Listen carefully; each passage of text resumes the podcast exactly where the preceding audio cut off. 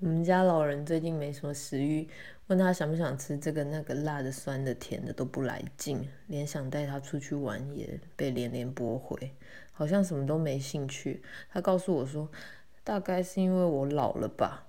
他觉得活得无聊了。我有时太想找到答案，像这样问诊问不出个所以然的无疾而终事件，总会卡在我脑子里好久。和朋友讨论到，不少妈妈们会兴致一来便去买材料做些手工艺、手工皂，但不多久那些材料又会被束之高阁，放在一旁积灰尘，转身投入新的爱好。明明做得不错的项目，不知为何并没有继续发展。如果邀请他们，便会推脱说怕麻烦。那我完全想不通啊，背后的原因以及未来未来的我，难道也会这样拾了又扔吗？持续创作对我们这个世代来说又是什么呢？我尚没有答案，只能继续向外寻求连接。以上所言是出于我的讨拍意图。